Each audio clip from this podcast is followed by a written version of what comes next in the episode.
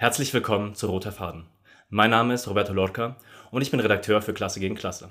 Wir sind eine linke, unabhängige Online-Zeitung von und für ArbeiterInnen, Jugendliche und Unterdrückte, die herausgegeben wird von RIO, der Revolutionären Internationalistischen Organisation. Wir sind Teil eines internationalen Zeitungsnetzwerks. Roter Faden, der Podcast von Klasse gegen Klasse. Unser heutiges Thema ist die strategische Debatte zu Care Revolution, wo es um die Auseinandersetzung feministischer Strategien zur Lösung der Frage der Care-Arbeit geht. Dieser Vortrag wurde aufgenommen auf dem Sommercamp von Rio. Reden werden heute Anna Huber, Soziologin an der LMU in München, und Charlotte Ruger und Leonie, die als Hebamme in München arbeiten. Also herzlich willkommen ähm, zu dem Workshop zu Care Revolution. Wir freuen uns mega, dass ihr hier seid, weil wir ja, die Diskussion mega spannend finden und total zentral für unsere Politik. Ähm, wir stellen uns einmal ganz kurz vor. Ich bin Charlotte, ich bin ähm, Hebamme in München an einem Krankenhaus und bei Rio und bei Akut. Ich bin die Leonie, ich bin auch aus München, Hebamme im Krankenhaus und auch bei Rio organisiert. Und ich bin Anna und ich arbeite an der Universität in München im Institut für Soziologie und bin seit kurzem erst bei Klasse gegen Klasse und Rio. Ähm, ja, dann starten wir. Also wir wollen heute äh, mit euch über das Konzept und auch über die Praxis von Care Revolution diskutieren. Das ist ein Konzept von der Professorin Gabriele Winker, was im Feminismus in Deutschland schon eine sehr zentrale Diskussion ist und ähm, sich an die internationale bedeutsame soziale Reproduktionstheorie, die schon älter ist, ähm, anlehnt. Und ähm, wie wir heute darauf eingehen wollen, denken wir, dass diese Diskussionen vor allem auch für die Krankenhausbewegung total wichtig sind.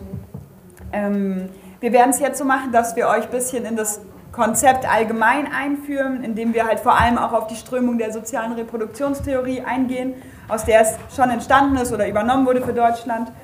Und dann gehen wir mehr an dem Text aus dem Buch ähm, auch auf zentrale programmatische und strategische Elemente von Winker ein und dann auf unsere Kritik daran und ähm, ja, um unsere eigene, im Endeffekt unsere eigene Politik zur Frage der Reproduktion ähm, zu diskutieren und vorzustellen.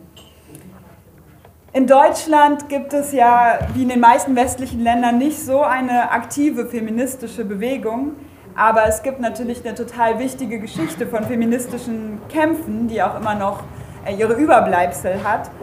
Und ähm, obwohl der Neoliberalismus in den letzten Jahrzehnten diese Kämpfe total stark auf eine, den individualistischen Bereich verschoben hat, haben wir jetzt in den letzten Jahren gemerkt, dass ähm, der Bedarf nach gemeinsamen Diskussionen, nach gemeinsamer Organisierung ähm, und da, nach Antworten darauf, wie wir tatsächlich für eine Gleichberechtigung im Leben äh, kämpfen können, wieder an, anwächst. Ja? Und ähm, ich glaube, besonders seit der Krise von 2008, in, ja, wo sich die Lebensbedingungen und die Lage für total viele Frauen verschlechtert hat und erkämpfte Rechte angegriffen wurden, ähm, ist, es wieder, ist es wieder angestiegen. Und wie wir alle mitkriegen und spüren, ist diese Finanz- und Wirtschaftskrise seitdem halt ein Zyklus, der anhält und der sich immer wieder äh, reproduziert. Und besonders in Ländern, die da am stärksten betroffen waren, wie dem spanischen Staat, gab es ja auch großen Widerstand, gab es Mobilisierungen, gab es Streiks. Ähm, verzögert hat sich das auch in Deutschland gezeigt durch die Frauenstreikbewegung, die vor allem 2019 am aktivsten war, bundesweit äh, Ortsgruppierungen gebildet hat, um, die sich untereinander vernetzt haben. Und ja, spannenderweise seit äh, den langen Jahrzehnten von Neoliberalismus äh, wieder Themen äh, aktuell geworden sind, ähm, wo es um die Frage der Repräsentation ging und ähm, um Fragen, die die Masse von ArbeiterInnen einfach betreffen, wie prekäre Arbeit, die vor allem durch Frauen äh, ausgeführt wird, ähm, aber auch Fragen wie Zugang zu Verhütungsmitteln, Aufklärung, Kindererziehung, sexualisierte Gewalt und Femizide. Genau. Ähm, ich sage jetzt ein bisschen was zur sozialen Reproduktionstheorie, ähm, was die Lotte schon betont hat, dass das ein, eine wichtige Theorie in der Debatte ist, ähm, weil es ja im Zuge der feministischen Bewegungen ähm, auch eben diese Rückbesinnung auf diese Theorien vor allem aus den 70er Jahren gab, in denen sich auf, auch auf Marx bezogen wird. Ähm, da ist eine richtige linke Strömung im Feminismus weltweit entstanden, die eben wieder Begriffe ähm, und Analysen aus dem Marxismus verwendet hat, wie zum Beispiel Reproduktionsarbeit oder Klasse, und die aber keine politische Strategie des Marxismus verfolgt. Ähm, zum Beispiel gehörte auch dazu, dass die Theoretikerin ähm, Silvia Federici, eine feministische Theoretikerin, wieder in Mode gekommen ist. Ähm, wir müssen uns fragen, was bedeutet soziale Reproduktion? Ähm, und wir verstehen unter Reproduktionsarbeit, dass, alle, dass, dass das alle Tätigkeiten sind zur Herstellung und zur Wiederherstellung der Arbeitskraft, ähm, die dafür notwendig sind. Zum Beispiel klassischerweise sind Formen von Reproduktionsarbeit Haushalt, Angehörigenpflege, Kindererziehung, Kochen, Einkaufen. Ähm, und es wird meist familiär organisiert, unbezahlt und überwiegend von Frauen. Und im Kapitalismus müssen ArbeiterInnen Reproduktionsarbeit leisten, damit sie trotzdem die Lohnarbeit parallel, die den Mehrwert schaffen soll, leisten können.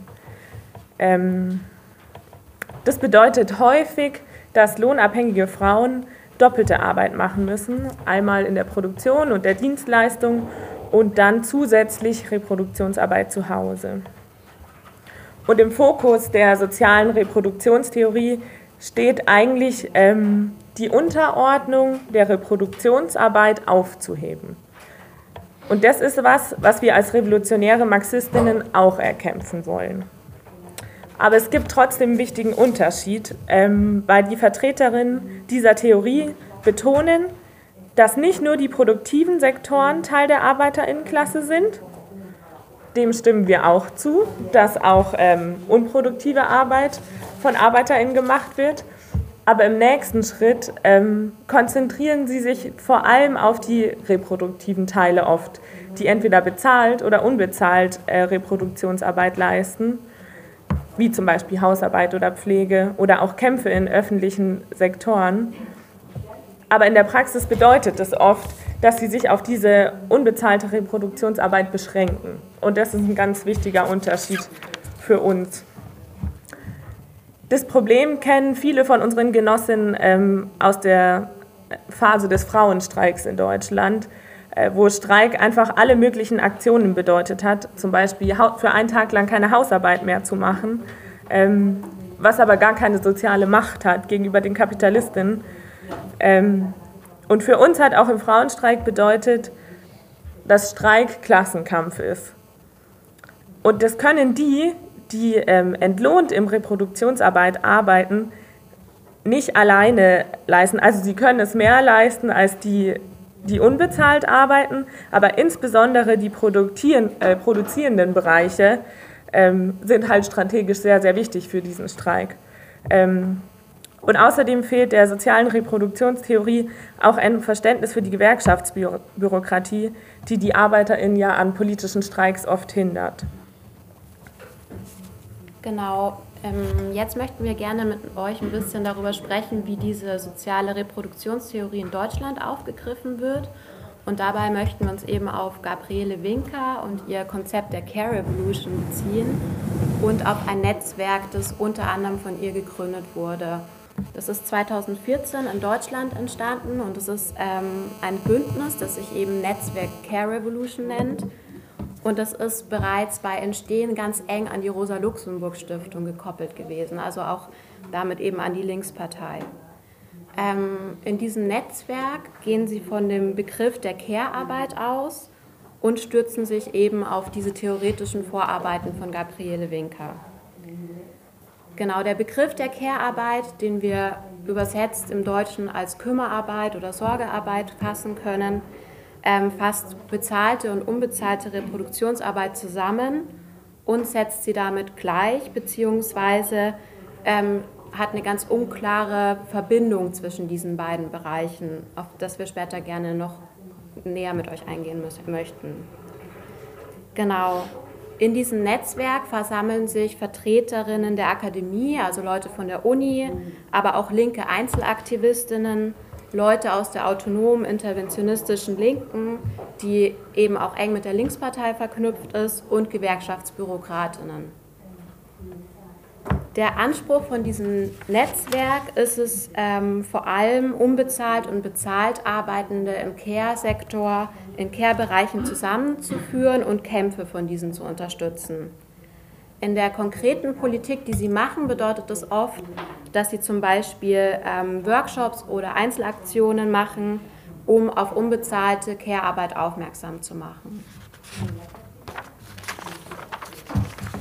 Genau, wenn wir uns dieses Konzept anschauen und auch dieses Netzwerk und deren Arbeit, müssen wir feststellen, dass ähm, dieses Netzwerk, anders als viele andere Strömungen im Feminismus, eigentlich sehr interessante Überschneidungen mit unseren Positionen hat.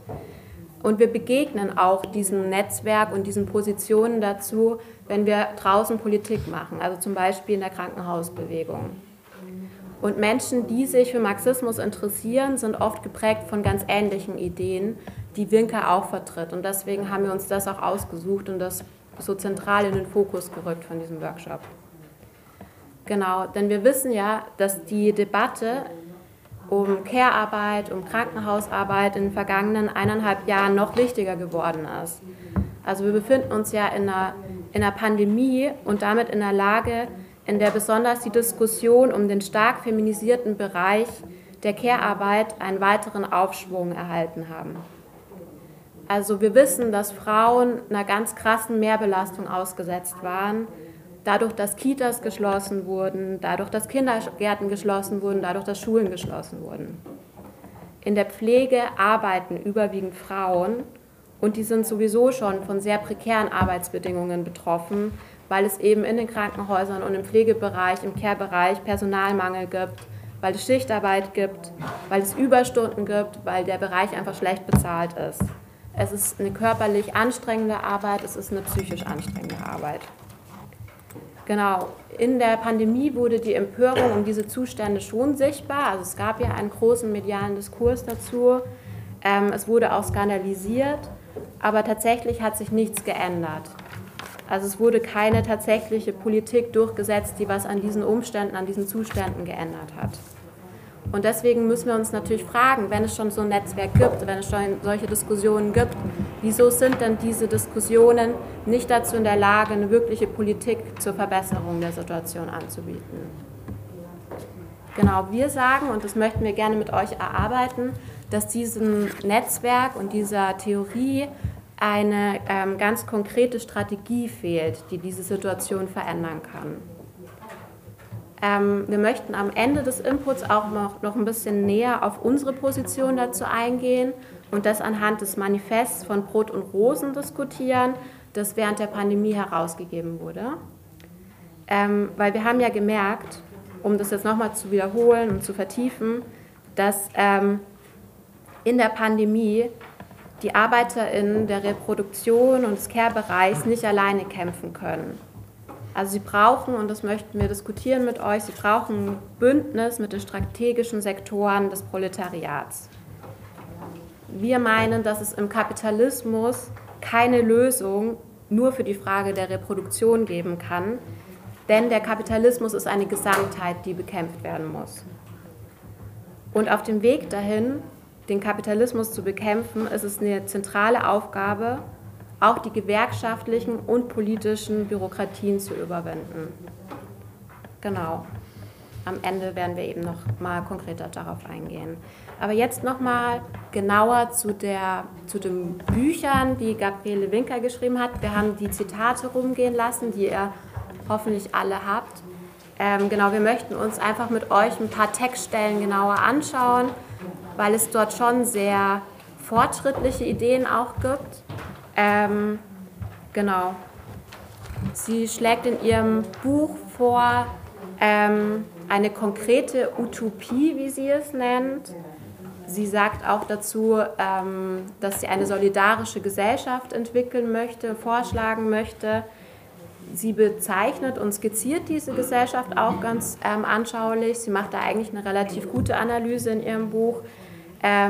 Sie sagt, sie wünscht sich oder will eine Gesellschaft erkämpfen, in der die reproduktive Arbeit nicht der produktiven Arbeit untergeordnet ist. Sie will eine Gesellschaft ohne Unterdrückung, ohne Klassen. Also ist eigentlich genau das, was wir als Sozialismus bezeichnen würden. Genau. Ähm, genau, um jetzt nochmal uns den etwas ausführlicher den strategischen und programmatischen Aspekten in Winkers Konzept ähm, anzuschauen, haben wir eben Zitate ausgesucht. Und vielleicht ist jemand von euch bereit, das erste Zitat mal vorzulesen, um mich ein bisschen stimmlich zu entlasten. Ja, ich könnte. Gerne. Der erste Zitat, parallel zum Ausbau der sozialen Infrastruktur ist eine gesellschaftliche Aufwertung deutlich höheren Lohn der Care-Arbeit wichtig. Dies würde für alle Care-Beschäftigten, vor allem Frauen, endlich existenzsichernde Löhne bedeuten. Es ist völlig unangemessen, dass die männlich konnotierte Arbeit und mit, mit und an Maschinen deutlich besser bezahlt wird als weiblich stereotypisierte Care-Arbeit mit Menschen. Mit der Aufwertung von Care-Arbeit, verbunden mit dem Ausbau, Abbau des diskriminierenden Migrationsregimes, ließen sich auch die Löhne und Arbeitsbedingungen von migrantischen Arbeiterinnen in der häuslichen Betreuungs- und Pflegearbeit verbessern und auf eine sichere Basis stellen. Winkert 2015, Seite 161. Super, vielen Dank. Genau, also Natürlich sind es jetzt nur Ausschnitte, die wir mit euch diskutieren wollen, aber ähm, man sieht hier schon, dass da eigentlich wirklich sehr interessante Elemente enthalten sind. Also zum Beispiel, dass sie eine Verbindung zum Migrationsregime herstellt, was wirklich nicht selbstverständlich ist für diese akademische Diskussion.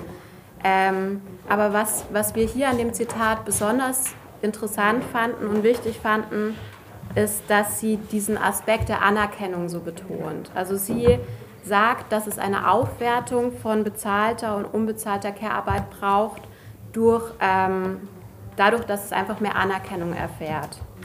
Genau, aber wie ich vorher schon gesagt habe, ist ja genau das in der Pandemie auch schon zu Teilen passiert. Also es gab ja einen großen Diskurs dazu, wie die Situation in den Krankenhäusern ist und wie die Situation den, im Care-Bereich ist. Und trotzdem wurden die Privatisierung und der Sparkurs in diesen Bereichen weiter fortgesetzt. Also das bedeutet nicht, dass nur weil ein stärkerer Diskurs über ein Thema stattfindet, dass damit automatisch eine politische oder eine tatsächliche Verbesserung in diesen Bereichen stattfindet. Genau, Winker macht ähm, natürlich aber trotzdem sehr dringende Probleme auf, bleibt dabei aber sehr schwammig in ihrem Vorschlag, wie diese Probleme gelöst werden können. Sie sagt in ihrem Buch, und da stimmen wir auch zu, dass die Gesundheitsversorgung, die Pflege und die Betreuung aus der Kapitalverwertung herausgenommen werden muss und unter gesellschaftliche Kontrolle gestellt werden muss. Ähm, es soll eben Menschen gedient werden und nicht Profiten. Winker schlägt vor, dem Kapitalismus die Care-Arbeit zu entziehen und die Kontrolle den Menschen wiederzugeben. Davon geht sie auch im nächsten Zitat aus. Wir bräuchten wieder jemanden Freiwilligen kann lesen. Ja. Da die mit dem Aus- und Umbau des Care-Sektors verbundene Umverteilung die Kapitalakkumulation stark einschränkt, geraten die Logiken von Bedürfnisorientierung und Kapitalverwertung in wachsenden Widerspruch zueinander, wenn der demokratisierte Teil der Wirtschaft größer wird. Deswegen ist es letztendlich notwendig, das Privateigentum an Produktionsmitteln vollständig abzuschaffen und damit auch den Verkauf von Arbeitskraft als Ware zu überwinden. Denn nur durch die Vergesellschaftung aller Produktionsmittel wird gewährleistet, dass Menschen darüber bestimmen können, was produziert wird, was produziert und welche Dienstleistungen angeboten werden. Allerdings ist ein so grundlegender Systemwechsel, der letztlich die Abschaffung des Kapitalismus bedeutet, nur in heftigen sozialen Kämpfen durchsetzbar. Um diesen Schritt der Vergesellschaftung aller Produktionsmittel überhaupt angehen zu können, ist die Voraussetzung, dass Menschen als politische AkteurInnen zuvor konkrete Veränderungen ihrer Lebensrealität durchgesetzt und für eine Selbstverwaltung wichtige Erfahrungen gesammelt haben. Genau. Ähm, Winker spricht ja jetzt in diesem Zitat zwar von heftigen sozialen Kämpfen so, aber es bleibt offen bei ihr, was sie genau damit meint. Ähm, denn sie versteht etwas anderes als wir unter dem Subjekt, das die Selbstverwaltung und die Vergesellschaftung durchsetzen soll. Und was Winker unter dem Subjekt versteht, ähm, geht aus ihrer Definition von Care-Arbeit hervor, die wir vorher schon kurz erwähnt haben. weil in dieser Definition setzt sie unbezahlte und bezahlte Kümmerarbeit gleich und das hat für uns unserer Ansicht nach große strategische Folgen, weil es nämlich bedeutet, dass der Klassenkampf bei ihr nicht im Zentrum steht, so wie wir es denken. Weil, wenn der Klassenkampf nicht so wichtig ist, dann würde das bedeuten, dass der Streik im Krankenhaus zum Beispiel genauso wichtig ist wie der symbolische Streik im Haushalt.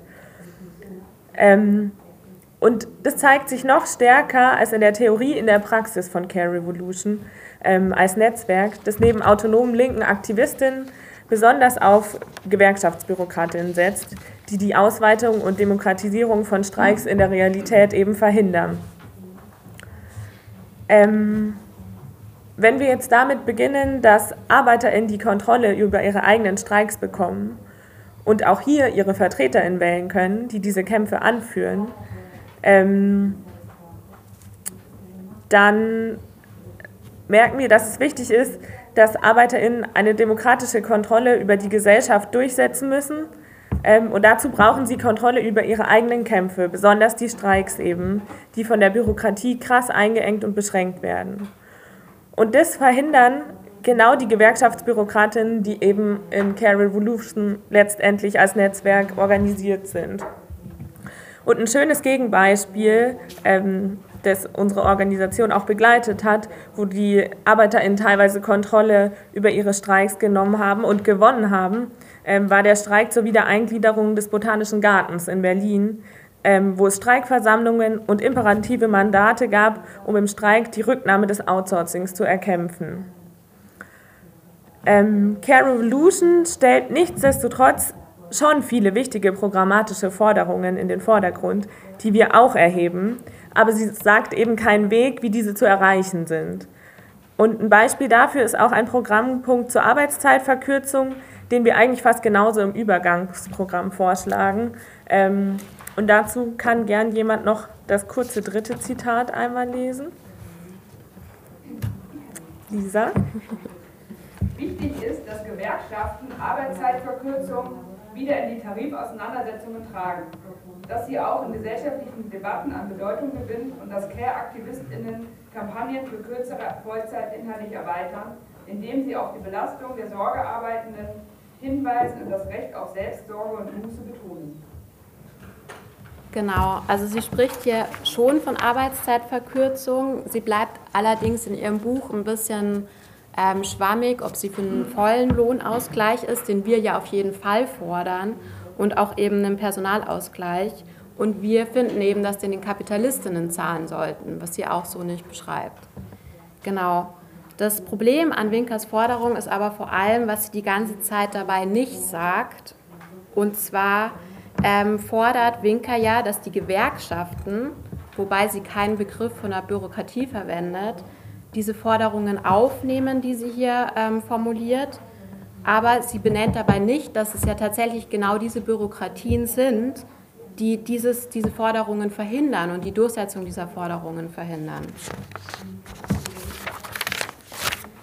Also es wirkt dann teilweise so, als würde Winker eine Wunschliste an die Bürokratie oder an die Gewerkschaften formulieren ähm, und damit sagen, was die Gewerkschaften tun sollen.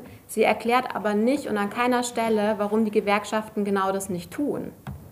Sie verbündet sich also mit der Bürokratie an dieser Stelle, die Bürokratie, die eine ökonomistische Politik macht und nur ein paar Prozent Lohnerhöhung bei jeder Tarifrunde fordert.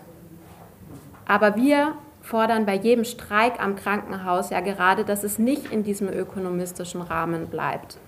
Also, dass auch für mehr Personal gestreikt wird, für Arbeitszeitverkürzung bei vollem Lohnausgleich und für demokratische Arbeiterinnenkontrolle.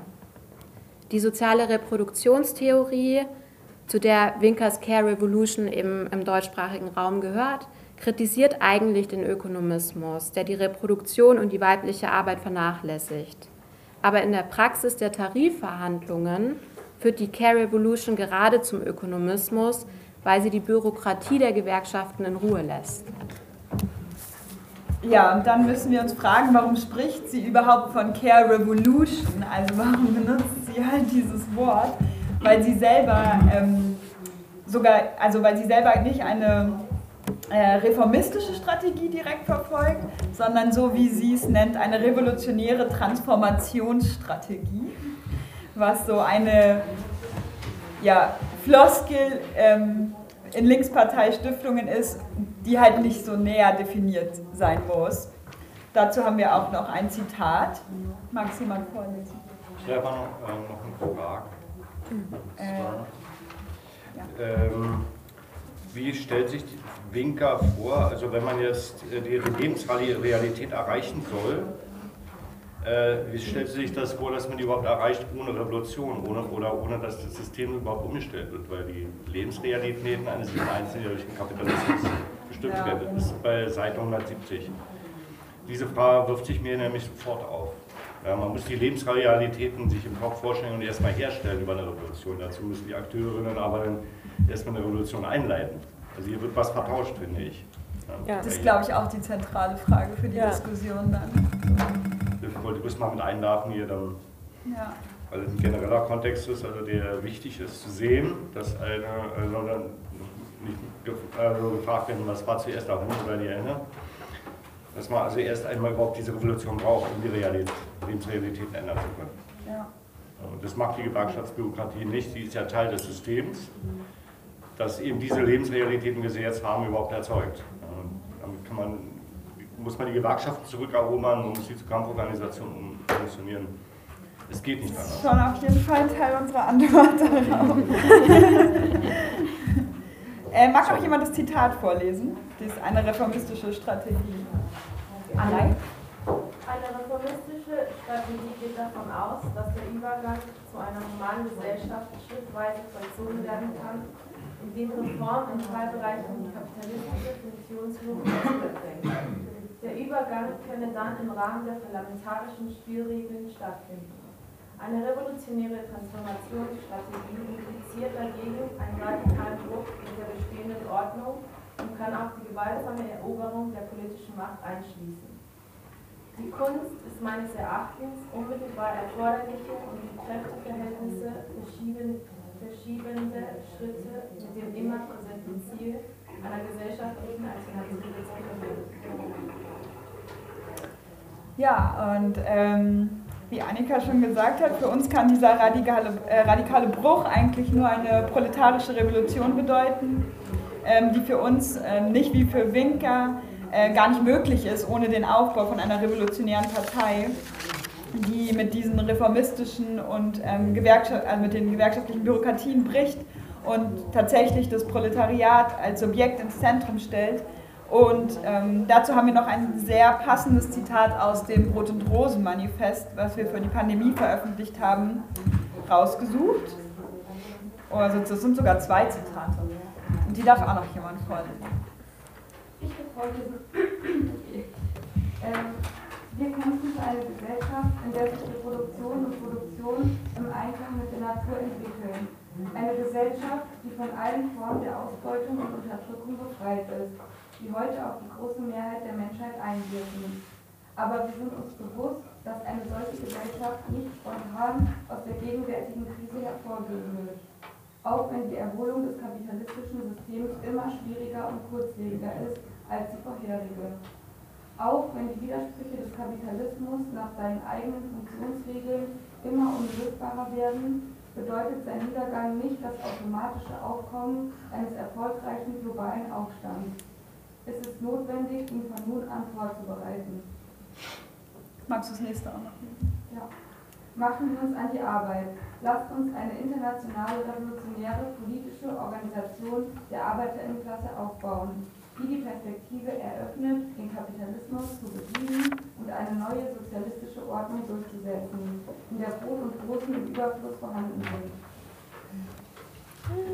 Also damit wäre jetzt erstmal mit diesem Kraftkandidaten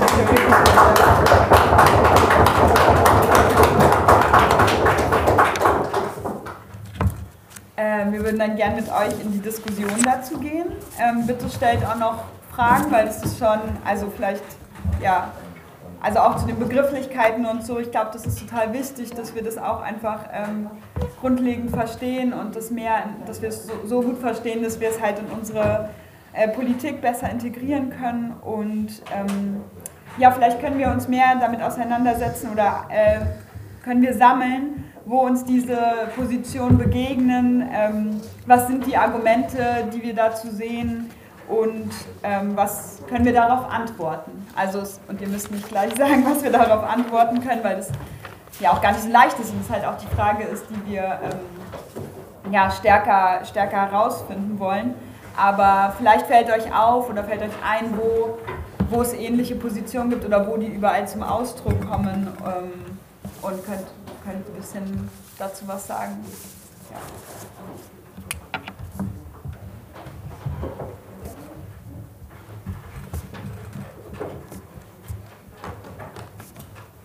Ja, erzähle ich den Namen gerade nicht, aber. Ich habe eine Frage, wenn ich nochmal genau zur Bürokratie ich habe. Mir fehlt, glaube ich, noch ein bisschen so, wie wir dann mit denen umgehen. Also nochmal vielleicht definiert, wer ist das eigentlich? Also wer gehört, das, wer gehört da alles dazu? Sind das auch diese Organizing-Leute, die im Krankenhaus rumrennen und Unterschriften sammeln? Und ähm, wie gehen wir mit denen um? Also wenn man mit denen spricht, sagt man dann, dass sie selber das Hindernis sind und versucht, die auf seine Seite zu ziehen? Oder lehnt man das irgendwie ab, mit denen auch äh, zusammenzuarbeiten, weil sozusagen der Feind wird übertrieben gesprochen? Das würde ich nochmal gerne mehr dazu sagen. Mhm. Ähm, ja, also voll die wichtige Frage, glaube ich. Also wer gehört dazu, ist zum einen halt so, ähm, also es gibt schon einen ganzen Apparat so von, von einfach, was wir als Gewerkschaftsbürokratie, verschiedene Schichten, die halt ähm, im Endeffekt, also im Endeffekt verstehen wir die Bürokratie als Vermittlerinnen zwischen der Arbeiterinnenklasse und zwischen den Kapitalistinnen. Ähm, und ja, sie von dieser Vermittlungsrolle erleben sie und die müssen sie halt in beide Richtungen ähm, im, irgendwie in der, in der Balance halten. Ähm, so als Arbeiterin haben wir als direktestes, als direktestes halt mit ähm, zum Beispiel einfach Gewerkschaftssekretärinnen, hauptamtlichen Gewerkschaftssekretärinnen zu tun, die zum Beispiel jetzt, also bei uns gibt es dann zum Beispiel einen Gewerkschaftssekretär, der für diese unsere Krankenhauskette äh, da ist und ähm, sich damit auseinandersetzen soll, was sind die Themen, ähm, welche und im Endeffekt halt jetzt, wenn es nichts, äh, keine großen Bewegungen gibt, zum Beispiel die Tarifrundenstreiks organisiert und dafür mobilisiert. So. Und ähm, ich denke, also um jetzt ein bisschen auf die Frage zu gehen, ich glaube, das kann man noch voll breiter diskutieren, aber ich glaube, wir müssen natürlich schon, also wir können ja nicht parallel uns zu denen organisieren, also ich glaube, es ist schon richtig, also wir versuchen uns schon dort aufzubauen, ähm, weil ja, das natürlich der Ort ist, wo die Kolleginnen hingehen, wo sich, wenn sie sich organisieren wollen, äh, wo sie sich sammeln, aber wo wir schon ähm, die Bürokratie auch genau dort schon herausfordern müssen. Und ähm, Organizing auch als einen Teil der Bürokratie verstehen, der ähm, versucht es in, ja, der versucht halt diese ja, Leute äh, zu motivieren, sich gewerkschaftlich zu organisieren, auch zu einem, zu einem strukturellen Teil davon macht und nicht zu einer wirklich politischen äh, Verantwortung oder zu einer politischen, also zu einem politischen Bedürfnis, was Arbeiterinnen selber haben, so, sondern dass es einfach so ein Job wird, so sich zu organisieren und Leute dafür äh, zu interessieren. Aber ja, kann man bestimmt noch total viel äh, aus, ausformulieren.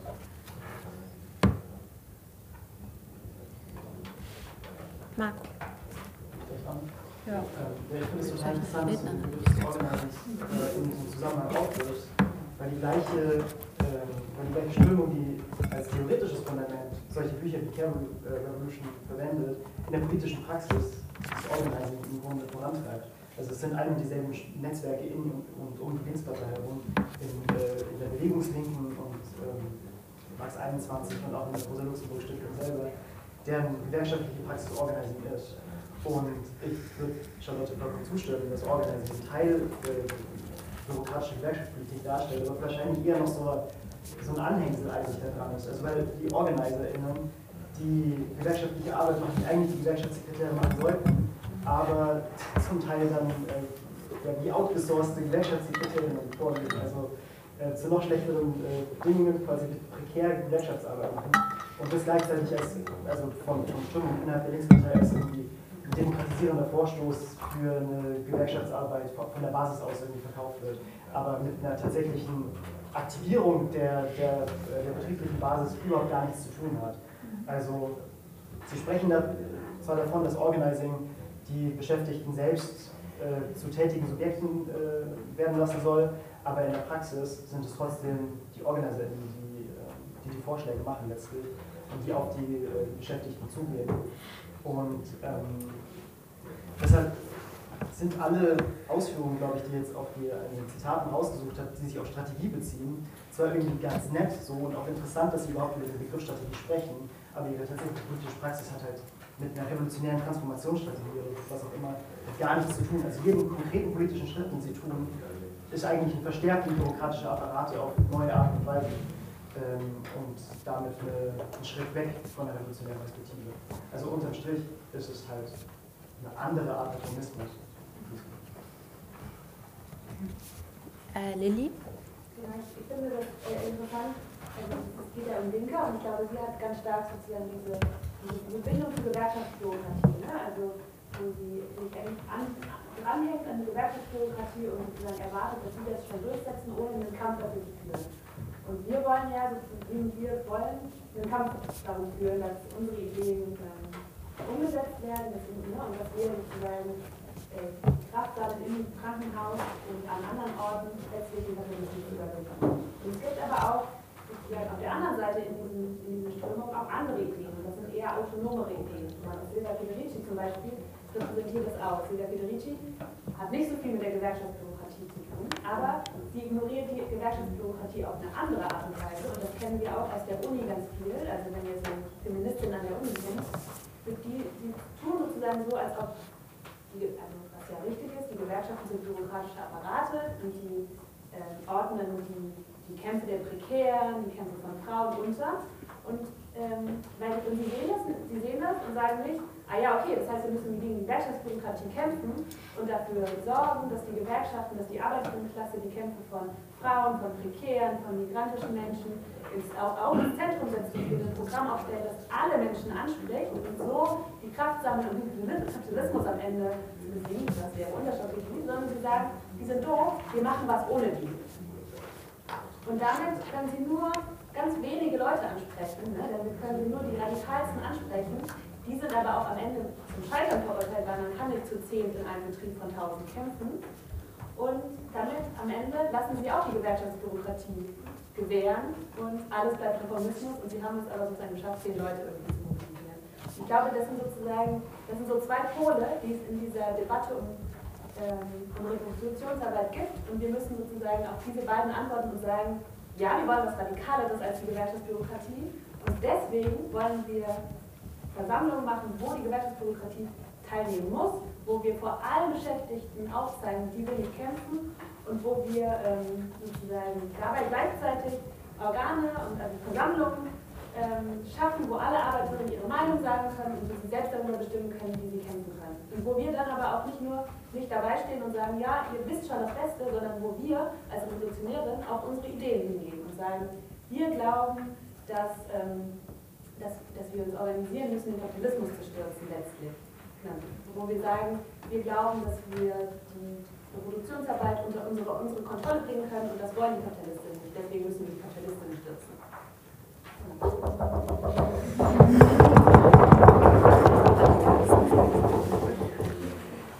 Ja, voll gut, was Lilly gesagt hat, dass auch einfach nochmal zusammenfassen, dass diese Diskussion so gegen den Reformismus und ähm, Autonomismus geführt werden muss, irgendwie, dass man da eben diese beiden Richtungen bedenkt.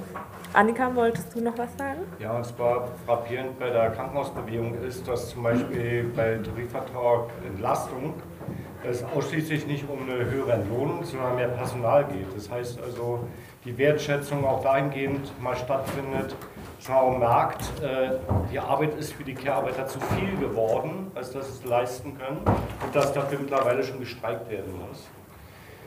Ja, auch hier versucht die Gewerkschaft immer wieder zu vermitteln und mit legalistischen Mitteln vorzugehen. Glücklicherweise hat sie den Kampf vor Gericht jetzt gewonnen, erstmal, was uns natürlich Möglichkeiten gibt, jetzt bis zum Vietnam zu streiken. Und da ist aber die Gewerkschaft dann auch im Fadenkreuz. Das heißt also, wie weit geht sie jetzt mit den Streiks? Oder wird sie nur wieder vermitteln und ein bisschen Warnstreik machen? was dann auch die Leute enttäuschen kann. Äh, man wird lange Streiks fordern und das finde ich richtig. Zum anderen muss ich auch feststellen, diese sogenannte Care-Arbeit, ähm, ja, die gibt es, die gibt es in verschiedenen Versionen. Und gewissermaßen leisten wir sie alle, also weil die meisten Dinge, die erfunden wurden, äh, selbst das Gebäude hier, sowas, das zu erstellen, ist ja irgendwo die Kehrarbeit, das schützt uns, während die Kehrarbeit direkt am Menschen, mit dem Menschen direkt ist. Das Problem ist, dass man, äh, dass dieses System Kapitalismus diese Sachen spaltet letztendlich. Jeder sorgt für irgendetwas, äh, dass wir leben können. Und wir müssen das wieder zusammenführen. Was ich auch beobachtet habe bei meinem Kollegen zum Beispiel, der eine Familie hat, der extra den Job gewechselt hat, damit er sich um sein Kind kümmern kann, weil er vorher Montagearbeiter war. Also es gibt auch diese Bewegung also bei den Männern, dass sie sich um die Familie kümmern wollen. Aber am, durch das kapitalistische System, du musst das Geld nach Hause bringen, daran gehindert werden. Das heißt also, es betrifft die Care-Arbeiterin selber, die dann zu Hause sitzen, den Mann nicht an der Seite haben. Es betrifft aber auch den Mann, der irgendwo auf dem Box sitzt, tausend von Kilometer wegfährt und sehnsüchtig nach seiner Familie äh, ist. Es gibt in diesem System einfach keine Möglichkeit, dass beide zu Hause bleiben können, sich äh, gezielt um die Familie kümmern können. Weil diese Momente, dass ein Kind heranwächst, sind die einzigen und wichtigsten überhaupt, ja, die man normalerweise hat. Und das System hindert entweder die Frau oder den Mann immer wieder daran, sich darum kümmern zu können. Das ist ja auch äh, eine wichtige Arbeit. Ja, und alleine deswegen, sage ich mal, muss der Kapitalismus diese Kapitalisten gestürzt werden. Sie selber, die Reichen, haben die Möglichkeit, zu Hause zu bleiben, weil sie haben das Geld. Aber die Arbeiter müssen immer, muss immer jeweils einen Teil, manchmal ist es sogar die Frau, aus dem Haus raus, wenn der andere Teil sich um die Kinder kümmert. Ich finde schon, es ist wichtig, allgemeiner dieses System, kapitalistische System zu stürzen, um andere Lebensverhältnisse schaffen zu können, die menschlicher sind. Dann schließe ich. Ja, ich finde es nochmal einen wichtigen Punkt auch zu sagen, dass das halt, also dass man auch nicht, also dass Reproduktionsarbeit vielleicht überwiegend von Frauen ähm, geleistet wird, aber dass es nicht nur an Frauen geknüpft ist. Also auch wenn in, in gleichgeschlechtlichen oder andersgeschlechtlichen Familien wird das Modell genauso ausgeführt. Also Reproduktionsarbeit muss als System so geleistet werden, dass halt die äh, Arbeitskraft wiederhergestellt wird und ähm, alle, also, also alle auch Kämpfe, die in also oder alle Reformen, die irgendwie in die Richtung durchgesetzt werden, heben das nicht auf, diesen, diesen Widerspruch. So. Und, ja. Anai? Genau. Ich wollte gerne diese Verbindung herstellen zu, zu dieser neuen App, Online-Welt, diesen Dienstleistungen. Zum Beispiel, wir hatten ja jetzt in Berlin den Gorillas-Kampf und äh, diese ganzen neuen Dienstleistungen sind ja auch sozusagen ein Teil der Reproduktionsarbeit. Zum Beispiel bei Gorillas ist es ja so, dass dein Einkauf innerhalb von 10 Minuten nach Hause geliefert wird. So. Also vielleicht müssen die Frauen oder die Leute zum Supermarkt. Oder bei Amazon ist es genau dasselbe. Oder jetzt bei Helpling zum Beispiel, das ist so eine, äh, so eine Online- App, wo man einfach Leute zu sich nach Hause schickt, damit sie sein Zuhause sauber machen. Aber für mich ist die Frage so, also wer kann sich das leisten und wer sind die Leute, die dann diese sozusagen Reproduktionsarbeit machen. Also zum Beispiel bei Gorillas haben wir gesehen, äh, ihr habt die schlimmsten, krassesten Arbeitsbedingungen so. Ihr werdet dafür ausgebeutet, dass andere Leute euren Einkauf, also dass die nicht mehr zum Supermarkt laufen müssen. Ähm, genau, und das finde ich auch so mega interessant, wie sich das so heute im Kapitalismus verändert. Oder zum Beispiel in Südamerika, wo ich aufgewachsen bin, so es gibt voll viele Familien, die sich das leisten können. Die haben zum Beispiel indigene Frauen oder so bei sich. Und das sind die Frauen, die halt den Haushalt machen, auf die Kinder aufpassen, aber die werden dann halt mega krass ausgebeutet. Und das ist ja auch nicht irgendwie die Lösung, dass nur die reichen Leute irgendwie davon befreit werden. Ähm, genau, und also was ich auch zum Beispiel bei Gorillas jetzt gemerkt habe, ist, dass die ArbeiterInnen halt voll krass äh, gespalten sind, also auch was du gesagt hast, Annika. Mhm. Äh, und die Frage ist halt, wie wir auch jetzt in diesen neuen, mit diesen neuen Apps diese Spaltung überwinden, damit wir das alle organisieren können. Also bei Gorillas, ihr konntet euch irgendwie organisieren, weil ihr diese Warehouse hattet und ihr hattet dann irgendwie Kontakt zueinander, aber zum Beispiel bei Lieferando ist es mega anders, da sehen sich die Leute gar nicht. Ähm, ja, und das finde ich auch mega, mega spannend, also die Verbindung zu diesen neuen Apps. Mhm. Das ist auch eine mhm. Und dass es halt wirklich auch andere Möglichkeiten irgendwie darstellt, weil es halt nicht mehr so ist, dass irgendwie in der Familie einer arbeiten geht und eine andere Person bleibt zu Hause so und macht das, sondern es müssen eigentlich beide arbeiten gehen. Ähm, dadurch, also müssen wirklich, weil halt Löhne und so auch äh, viel schlechter geworden sind dadurch und dann diese Reproduktionsarbeit krass outgesourced wird an andere prekäre ArbeiterInnen, aber die dann natürlich auch äh, streiken können und sich organisieren können, ähm, was was ganz anderes ist, als wenn es so eine Art äh, Haushaltsstreik gibt, sondern wenn es wirklich von außen diese, diese Organisierung gibt mit, für genau diese Tätigkeiten. So. Ja. Hannes? Äh, ich denke, also diese Frage der Reproduktion und produktive Arbeit etc. können wir nicht vollständig ausdenken, wenn wir auch andere gesellschaftliche Maßnahmen anführen, die auch eine vergesellschaftung der Reproduktionsarbeit voraussetzt, auch auf Lebensweise grundsätzlich ändert. Weil letztendlich die, ähm, die Vorstellung, dass man zu zweit und mit, äh, mit Kindern äh, isoliert in, in vier Wänden Probleme überwinden kann, ist illusorisch. Letztendlich wird das dazu führen, dass die Arbeit bei den Eltern bleibt, ob im weiblichen Teil oder äh, männlichen Teil letztendlich, und das wird wieder zu Frustration und zu verschiedenen Problemen führen. Deshalb müssen wir A, auch darüber Gedanken machen, auch vorstellen, welche äh, Wohnkonzepte brauchen wir. Ich glaube, das ist eine andere gesellschaftliche Frage. Äh, äh, auch wie wir eben ähm, die äh, Hausarbeit, die Institutionsarbeit kollektivieren können. Also äh, Kindergarten in Deutschland ist inzwischen besser ausgestattet als vielleicht vor zehn Jahren, aber das ist viel mehr ähm, noch zu leisten. Und ähm, zumal denken wir auch am Beispiel